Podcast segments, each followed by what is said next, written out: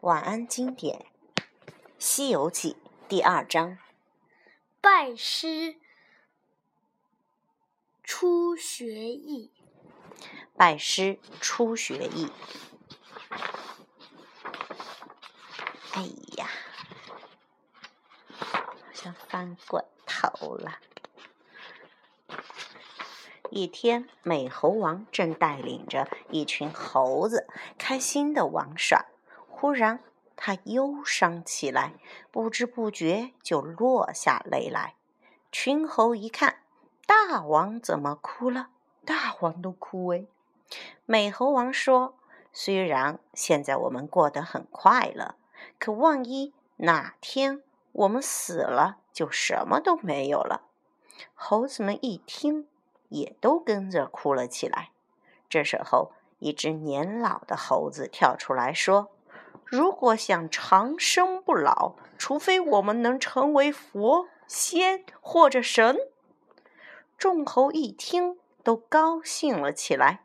可是，怎样能成为佛、神或仙呢？佛、神、仙居住在哪里呢？老猴子说。这三者都居住在神仙山谷洞里。美猴王听了，当即决定去寻找神仙，学习长生不老的本领。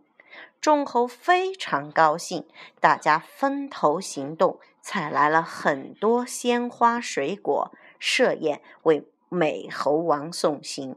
第二天一大早。美猴王就独自撑着竹筏出发了。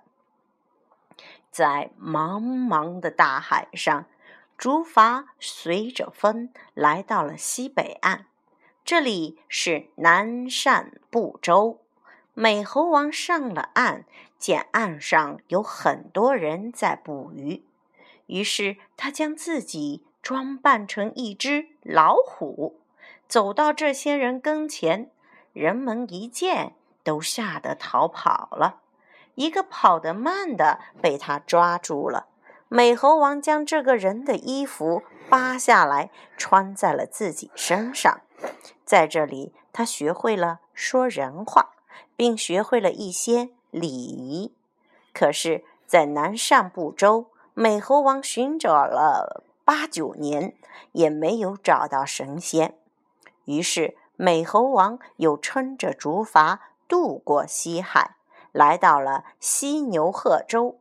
上岸后，美猴王的眼前就是一座高山。附近的樵夫说：“樵夫，樵夫，砍柴。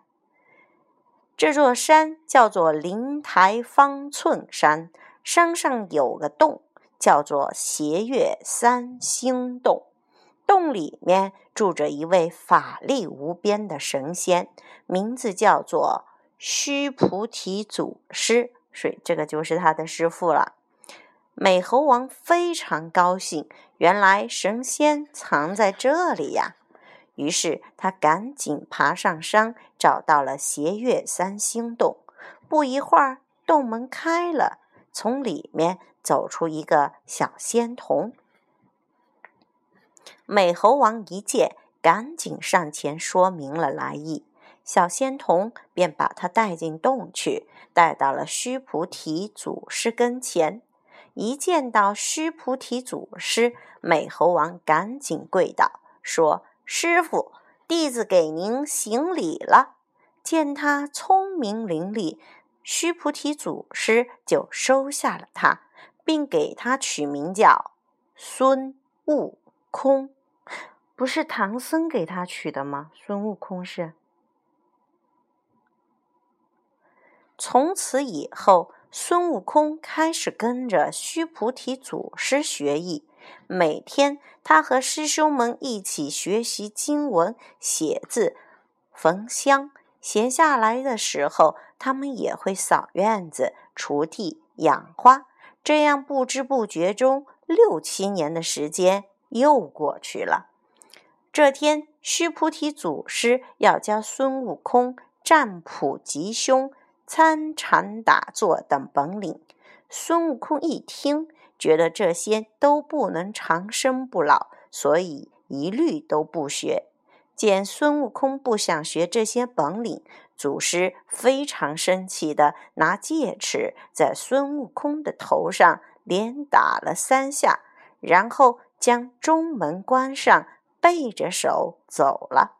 大家一看，孙悟空把师傅惹生气了，都纷纷责怪他。谁知孙悟空已经领悟到了师傅的深意，叫他半夜三更时从后门去找师傅，师傅秘密传授他本领。当晚半夜三更时，孙悟空便悄悄来到后门，见师傅正在睡觉，孙悟空就悄悄地跪在床前等候。不一会儿，祖师祖祖祖祖。祖师醒了，故意装作生气的样子训斥孙悟空：“大半夜的，你不在前面睡觉，到我这后面来干什么？不是师傅您叫我半夜三更时来找您吗？”孙悟空镇定地说。见孙悟空领悟了自己的意图，祖师非常高兴。于是，须菩提祖师就把长生不老的秘诀传授给了孙悟空。后来，又教了他七十二般变化以及驾筋斗云的本领。一天，孙悟空和师兄们在一起玩耍，大家让他将学到的七十二般变化展示一下。孙悟空非常高兴，马上念起了咒语，一眨眼功夫就变成了一棵松树。师兄们见了，拍手叫好。谁知大家的喧闹声惊动了祖师，得知孙悟空在这里卖弄本领，祖师非常生气，要赶他下山。不管孙悟空如何哀求，祖师就是不肯留下他。孙悟空无奈，只好和大家道别。临走前，祖师特意嘱咐孙悟空，无论何时都不要对别人说你是我的弟子。为什么嘞？为什么嘞？为什么嘞？你知道吗？孙悟空答应了，他拜别祖师，驾着筋斗云离开了。孙悟空又回到了花果山水帘洞，众猴子大摆宴席为孙悟空接风。此后，孙悟空天天和猴子们在山间玩耍，日子过得十分的快活。